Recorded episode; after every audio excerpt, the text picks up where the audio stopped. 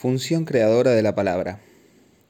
Nuestro amigo Granov va a presentar una comunicación que parece situarse en la línea de nuestros últimos comentarios. Encuentro muy acertado el surgimiento de iniciativas tales, totalmente acordes con el espíritu de diálogo que deseo en lo que, no lo oidemos, es ante todo un seminario. La exposición del Dr. Granov se refiere a dos artículos del número de abril de 1954 de la Psychoanalytic Review. Emotion, Instinctive and Pain Pleasure de A. Chapman, Isham y A Study of the Dream in Depth, Its Corollary and Consequence de C. Bennett. Estos artículos extensos de alto nivel teórico convergen con lo que aquí hago. Sin embargo, cada uno de ellos llama la atención sobre puntos diferentes. El primero acentúa la información de la emoción, esta sería la realidad última con la que nos enfrentamos y hablando estrictamente, el objeto de nuestra experiencia. Esta concepción responde al deseo de captar en alguna parte un objeto que se asemeje, lo más posible, a los objetos de otros registros. Alexander escribió un gran artículo del que tal vez podamos hablar algún día, llamado Logic of Emotions, el cual está sin duda en el corazón de la teoría analítica. Al igual que el reciente artículo de Chapman Isham, trata de introducir una dialéctica en lo que habitualmente consideramos el registro afectivo. Alexander parte del bien conocido esquema lógico simbólico del que Freud deduce las diversas formas de delirio a partir de las diversas modalidades de la negación. Lo amo, no soy yo quien ama. No es a él a quien amo. No lo amo, me odia. Es él quien me ama. Modalidades que nos ofrecen la génesis de diversos delirios. El celoso, el pasional, el persecutorio, el erotomaníaco, etc. Es pues en una estructura simbólica superior, ya que implica variaciones gramaticales muy elaboradas, donde captamos las transformaciones, el metabolismo mismo que se produce en el orden preconsciente. El interés del primer artículo que comentó Granov reside en que se ubica a contracorriente de la tendencia teórica actualmente dominante en análisis. El segundo me parece aún más interesante, en la medida en que busca a qué realidad, a qué más allá, a qué hecho, como dice el artículo, se refiere la significación. Esto es un problema crucial. Pues bien, si ignoran que la significación nunca remite más que a ella misma, es decir, a otra significación, penetrarán en callejones siempre sin salida, como puede apreciarse en los impases actuales de la teoría analítica. El único método correcto, cada vez que en el análisis buscamos la significación de una palabra, consiste en catalogar la suma de empleos. Si quieren conocer la significación de la palabra mano en lengua francesa, debe hacer el catálogo de sus empleos. Y no solo cuando representa el órgano de la mano, sino también cuando figura en mano de obra, mano dura, mano muerta, etc. La significación está dada por la suma de estos empleos. Es con esto que nos enfrentamos en análisis. No tenemos por qué extenuarnos en la búsqueda de referencias suplementarias. ¿Qué necesidad hay de hablar de una realidad que sostendría todos los usos llamados metafóricos? Todo uso es, en cierto sentido, siempre metafórico. La metáfora no debe distinguirse, como cree Jones al comienzo de su artículo sobre la teoría del simbolismo, del símbolo mismo y de su uso. Si me dirijo a alguien, creado o increado, llamándolo sol de mi corazón, es un error creer, como cree Jones, que se trata de una comparación entre lo que tú eres para mi corazón y lo que es el sol, etc. La comparación no es más que un desarrollo secundario de la primera emergencia al ser de la relación metafórica, que es infinitamente más rica que todo lo que puedo por el momento elucidar. Esta emergencia implica todo lo que luego puede unírsele y que yo no creía haber dicho. Por el solo hecho de haber formulado esta relación, soy yo, mi ser, mi confesión, mi invocación, quien entra en el dominio del símbolo. Esta fórmula implica además que el sol me calienta, que me hace vivir y también que es el centro de mi gravedad, y aún más que produce esa lúgubre mitad de sombra de la que habla Valerie, que él es también lo que ciega, lo que confiere a toda falsa evidencia y brillo engañador, ya que, ¿no es cierto? El máximo de luz es también la fuente de todo oscurecimiento, Todo esto ya está implicado en la invocación simbólica. El surgimiento del símbolo crea, literalmente, un orden de ser nuevo en las relaciones entre los hombres. Me dirán que a pesar de todo existen expresiones irreductibles. Objetarán, por otra parte, que no siempre podemos reducir el nivel factual de la emisión creadora de ese llamado simbólico y que, para la metáfora, que he dado como ejemplo, podríamos encontrar fórmulas más sencillas, más orgánicas, más animales. Hagan ustedes la prueba, verán que nunca saldrán del mundo del símbolo. Supongamos que recurran al índice orgánico, a ese pon tu mano sobre mi corazón que dice la infanta a Leonor al comienzo del Cid para expresar así los sentimientos de amor que experimenta por el joven caballero. Pues bien, si es invocado el índice orgánico, lo es aquí nuevamente en el interior de una confesión, como testimonio, testimonio que solo encuentra su acento en tanto que, lo recuerdo también, que vertiría mi sangre antes de rebajarme a desmentir mi rango. En efecto, solo en la medida en que se prohíbe ese sentimiento, es que ella entonces invoca un hecho factual, el hecho del latido del corazón solo adquiere su sentido en el interior del mundo simbólico trazado en la dialéctica del sentimiento que se rehúsa, o al cual implícitamente le es rehusado el reconocimiento de quien lo experimenta. Ya lo ven, hemos vuelto al punto en que concluimos nuestro discurso la última vez. Cada vez que estamos en el orden de la palabra, todo lo que instaura en la realidad otra realidad. Finalmente solo adquiere su sentido y su acento en función de este orden mismo. Si la emoción puede ser desplazada, invertida, inhibida, si ella está comprometida en una dialéctica, es porque ella está capturada en el orden simbólico, a partir del cual los otros órdenes, imaginario y real, ocupan su puesto y se ordenan. Intentaré una vez más hacérselos percibir. Relatemos una pequeña fábula. Un día los compañeros de Ulises, como saben, tuvieron diez mil desgracias, y creo que casi ninguno terminó el paseo. Fueron transformados, dadas sus fastidiosas inclinaciones, en cerdos.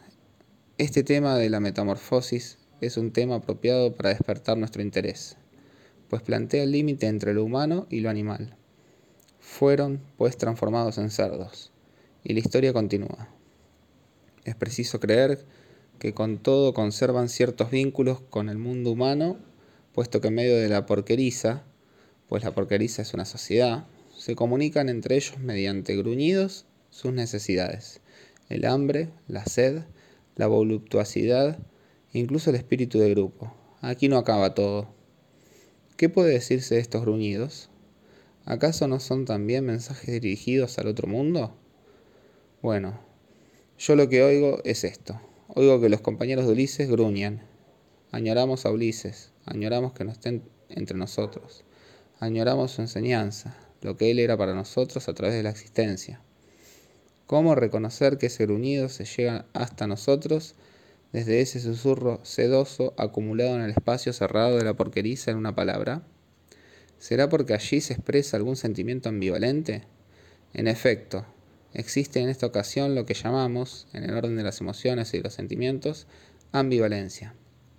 Porque Ulises es un guía más bien molesto para sus compañeros, sin embargo, una vez convertidos en cerdos, tienen sin duda razones para añorar su presencia. Por ello, existe una duda acerca de lo que comunican. Esta dimensión no puede ser descuidada. Pero, ¿acaso es ella suficiente para transformar un gruñido en una palabra? No, porque la ambivalencia emocional del gruñido es una realidad en su esencia no constituida. El gruñido del cerdo solo se transforma en palabra cuando alguien se plantea la cuestión de saber ¿Qué es lo que este gruñido pretende hacer creer? Una palabra solo es palabra en la exacta medida en que hay alguien que crea en ella. ¿Qué pretenden hacer creer? Gruñendo, los compañeros de Ulises transformados en cerdos, que aún preservan algo humano. En esta ocasión, expresar la añoranza de Ulises es reivindicarse reconocidos. Ellos mismos los cerdos, como los compañeros de Ulises una palabra se sitúa ante todo en esta dimensión. La palabra es esencialmente un medio para ser reconocido. La palabra está ahí, antes que cualquier cosa pueda estar detrás de ella. Por eso es ambivalente y absolutamente insondable. Es o no verdadero lo que ella dice. Es un espejismo. Es este primer espejismo el que les asegura que estamos en el dominio de la palabra. Sin esta dimensión, una comunicación no es más que algo que transmite, algo que es casi de igual orden que un movimiento mecánico. Hace un momento evocaba ese susurro sedoso, la comunicación de susurros en el interior de la porqueriza. De ello se trata. El gruñido puede analizarse totalmente en términos de mecánica, pero a partir del momento en que quiere hacer creer algo y exige reconocimiento, la palabra existe.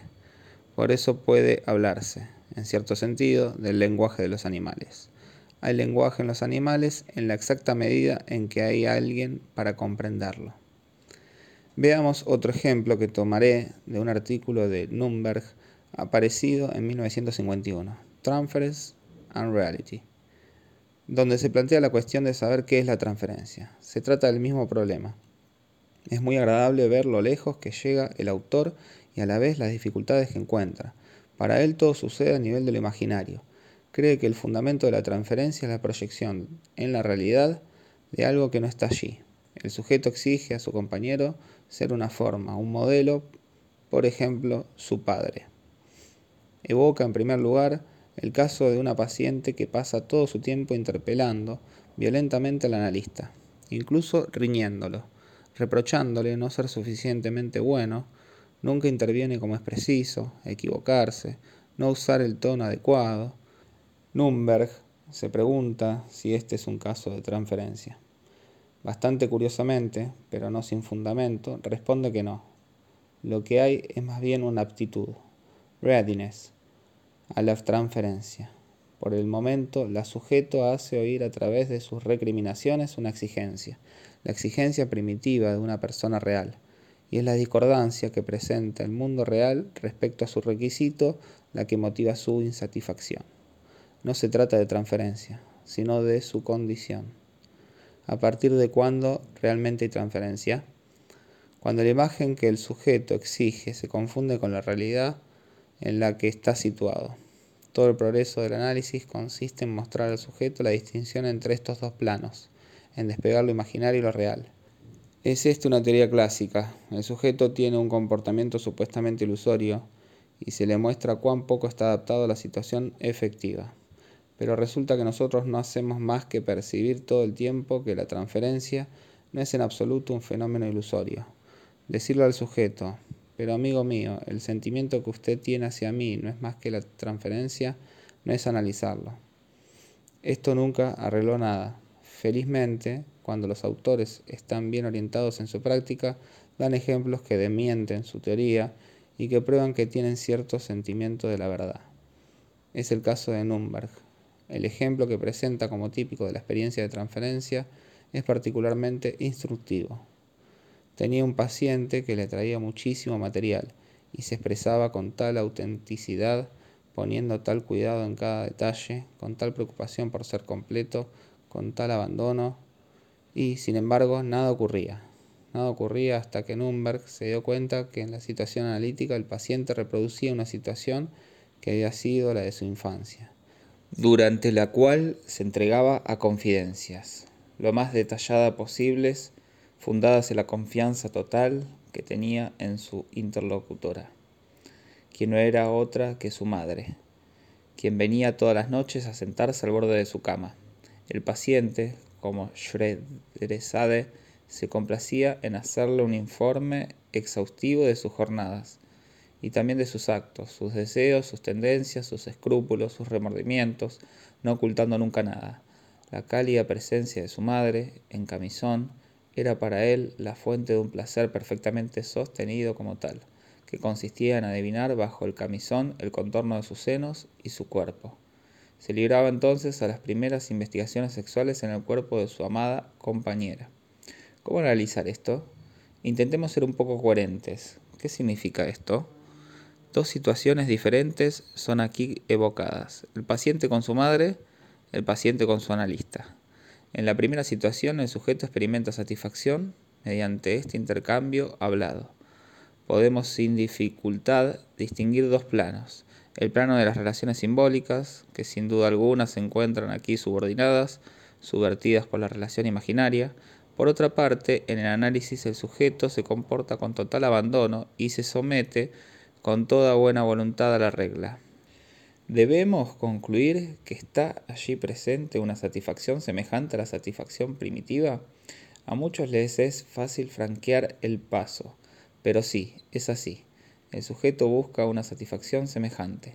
Se hablará sin vacilar de automatismo de repetición y de todo lo que ustedes quieran. El analista se vanagloriará de haber detectado tras esas palabras, váyase a saber qué sentimiento o emoción, el cual revelaría la presencia de un más allá psicológico constituido más allá de la palabra.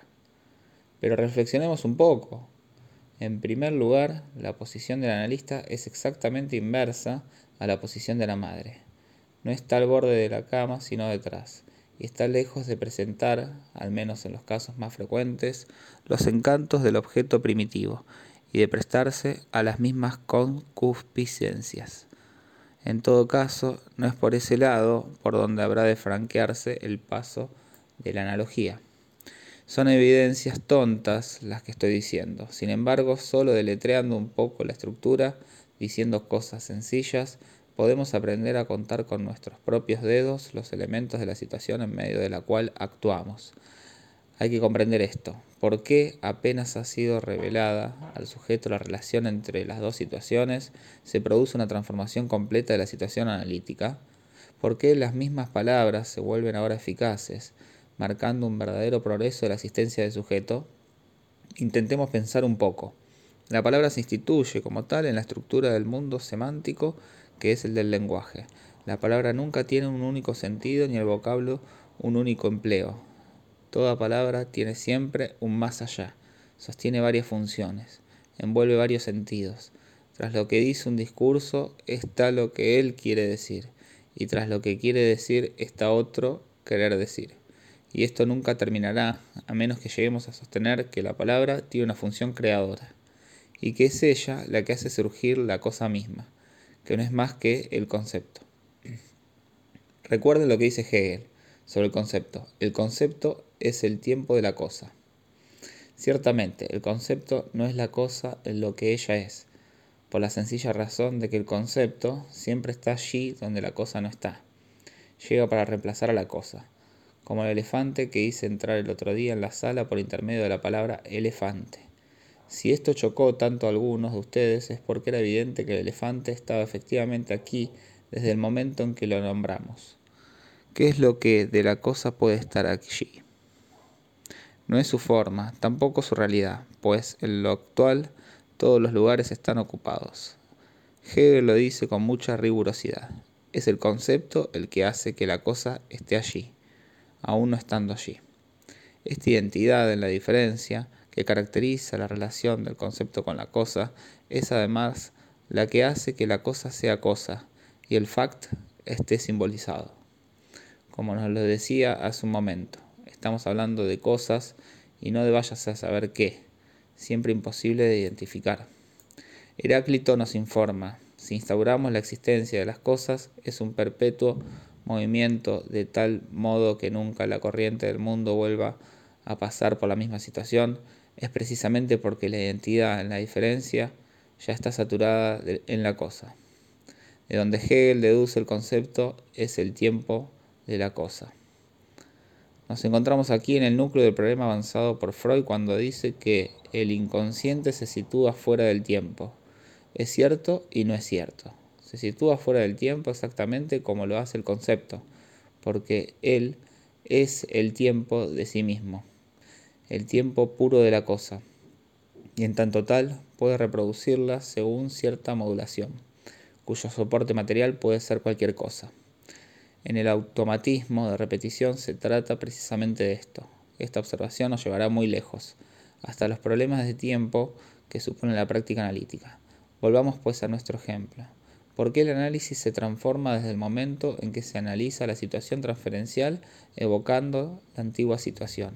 en cuyo transcurso el sujeto estaba ante un objeto totalmente diferente, que no puede ser asimilado al objeto actual, porque la palabra actual, como la palabra antigua, está en el interior de un paréntesis en el tiempo, dentro de una forma de tiempo, si me permiten la expresión, siendo idéntica a la modulación de tiempo. la palabra del analista tiene el mismo valor que la palabra antigua. Este valor es valor de palabra. No hay aquí ningún sentimiento, ninguna proyección imaginaria. Y el señor Nürnberg, quien se agota en la tarea de construirla, se coloca así en una situación inextricable. Para Lowenstein no hay proyección, sino desplazamiento. Es esta una mitología que presenta todas las apariencias de un laberinto. Solo podemos salir de él reconociendo que el elemento tiempo es una dimensión constitutiva del orden de la palabra. Si efectivamente el concepto es el tiempo, debemos analizar la palabra por capas sucesivas. Debemos buscar sus sentidos múltiples entre líneas. ¿Esto nunca acaba? Sí, tiene un final. Pero lo que se revela, en el último lugar, la palabra última, el sentido último, es esa forma temporal de la que estoy hablando, que es por sí sola una palabra. El sentido último de la palabra del sujeto frente al analista es su relación existencial ante el objeto de su deseo. Este espejismo narcisista no adquiere en esta ocasión ninguna forma particular, no es más que lo que sostiene la relación del hombre con el objeto de su deseo, y que siempre le deja solo lo que llamamos el placer preliminar. Esta relación es especular y coloca la palabra en una especie de suspensión, puramente imaginaria, en efecto, en relación a esa situación. Esta situación no tiene nada que sea actual, nada que sea emocional, nada que sea real, pero una vez alcanzada, cambia el sentido de la palabra. Revela al sujeto que su palabra no es más que lo que he llamado en mi informe de Roma palabra vacía, y que en tanto tal carece de efecto. Todo esto no es fácil. ¿Me siguen? Deben comprender que el más allá al que somos remitidos es siempre otra palabra, más profunda, en cuanto al límite inefable de la palabra. Este radica en el hecho de que la palabra crea resonancia de todos sus sentidos. A fin de cuentas, somos remitidos al acto mismo de la palabra en tanto tal. Ese valor de este acto actual, el que hace que la palabra sea vacía o plena. En el análisis de la transferencia, se trata de saber en qué punto de su presencia la palabra es plena. Si encuentran que esta interpretación es un tanto especulativa, les traeré una referencia, puesto que estoy aquí para interpretar los textos de Freud, y pues creo oportuno señalar que lo que estoy explicando es estrictamente ortodoxo. ¿Cuándo aparece en la obra de Freud la palabra Übertragung, transferencia? No es en los escritos técnicos, y a propósito de las relaciones reales, poco importa, imaginarias o incluso simbólicas, con el sujeto. No es a propósito de Dora, ni tampoco a propósito de las molestias que ella le ha hecho padecer, ya que supuestamente no supo decirle a tiempo que ella empezaba a sentir hacia él un tierno sentimiento. Aparece en la séptima parte, Psicología de los procesos oníricos, de la Traumdeutung. Quizás sea este un libro que algún día comentaré con ustedes, y en el cual solo se trata de demostrar, la función del sueño, la superposición de las significaciones de un material significante. Freud nos muestra cómo la palabra, a saber, la transmisión del deseo, puede hacerse reconocer a través de cualquier cosa, con tal de que ese cualquier cosa esté organizada como sistema simbólico. Esta es la fuente de la naturaleza durante mucho tiempo indescifrable del sueño, así como no se supo, durante mucho tiempo, comprender los jeroglíficos pues no se los componía en su propio sistema simbólico. Nadie se daba cuenta que una pequeña silueta humana podía querer decir un hombre, pero que podía también representar el sonido hombre, y en tanto tal entrar en una palabra a título de sílaba. El sueño está formado como los jeroglíficos. Saben que Freud menciona la piedra roseta. ¿A qué llama Freud Übertragung? Es dice, el fenómeno constituido por el hecho de que no existe traducción directa posible para un cierto deseo reprimido por el sujeto. Este deseo del sujeto está vedado a su modo de discurso y no puede hacerse reconocer. ¿Por qué? Porque entre los elementos de la represión hay algo que participa de lo inefable. Hay relaciones esenciales que ningún discurso puede expresar suficientemente. Solo puede hacerlo entre líneas, como decía hace un momento. Alguna otra vez les hablaré de la guía de los extraviados de Maimónides, que es una obra esotérica. Verán cómo él organiza deliberadamente su discurso de tal modo que lo que él quiere decir que no es decible, es él quien habla así. No obstante, puede revelarse.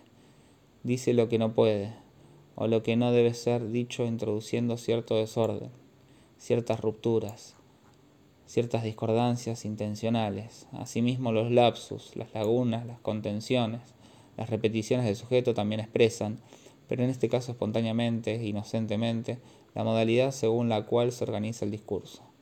Es esto lo que nosotros debemos leer. Ya volveremos sobre estos textos que vale la pena comparar. ¿Qué nos dice Freud en su primera definición de la Übertragung? Nos habla de los tagerestre, de los restos diurnos, que están descargados, dice, desde el punto de vista del deseo. En el sueño son formas errantes que el sujeto considera poco importantes. Han sido vaciadas de su sentido. Son pues un material insignificante. El material significante fonemático, jeroglífico, etc., está constituido por formas destituidas de su sentido propio y retomadas en una nueva organización a través de la cual logra expresarse otro sentido. Freud llama Übertragung exactamente a este proceso. El deseo inconsciente, es decir, imposible de expresar, encuentra de todos modos un medio para expresarse en el alfabeto, en la fonemática de los restos diurnos, descargados ellos mismos de deseo. Es este pues un verdadero fenómeno del lenguaje como tal. Es esto lo que Freud da el nombre, la primera vez que lo emplea, de Übertragung. Ciertamente, en lo que se produce en análisis, comparado con lo que se produce en el sueño, una dimensión suplementaria esencial. El otro está ahí. Pero observen también cómo los sueños se hacen más claros, más analizables a medida que avanza el análisis. Esto sucede porque el sueño dedica su habla cada vez más al analista. Los mejores sueños que Freud nos presenta, los más ricos, los más bellos, los más complicados, son los que se producen en el transcurso de un análisis y que tienden a dirigirse al analista. Esto también debe aclarar la significación propia del término acting out. Sí, hace un momento hablé de automatismo de repetición. Si hablé de él esencialmente a propósito del lenguaje, es porque toda acción en la sesión acting out o acting in está incluida en un contexto de palabra. Se califica como acting out cualquier cosa que ocurra en el tratamiento, y no sin razón. Si muchos sujetos se precipitan durante el análisis a realizar múltiples y variadas acciones eróticas, como por ejemplo casarse, evidentemente es por acting out. Si actúan lo hacen dirigiéndose a su analista. Por ello es preciso hacer un análisis del acting out y hacer un análisis de la transferencia, es decir, encontrar en un acto su sentido de palabra, ya que se trata para el sujeto de hacerse reconocer un acto es una palabra. Hoy los dejaré en este punto.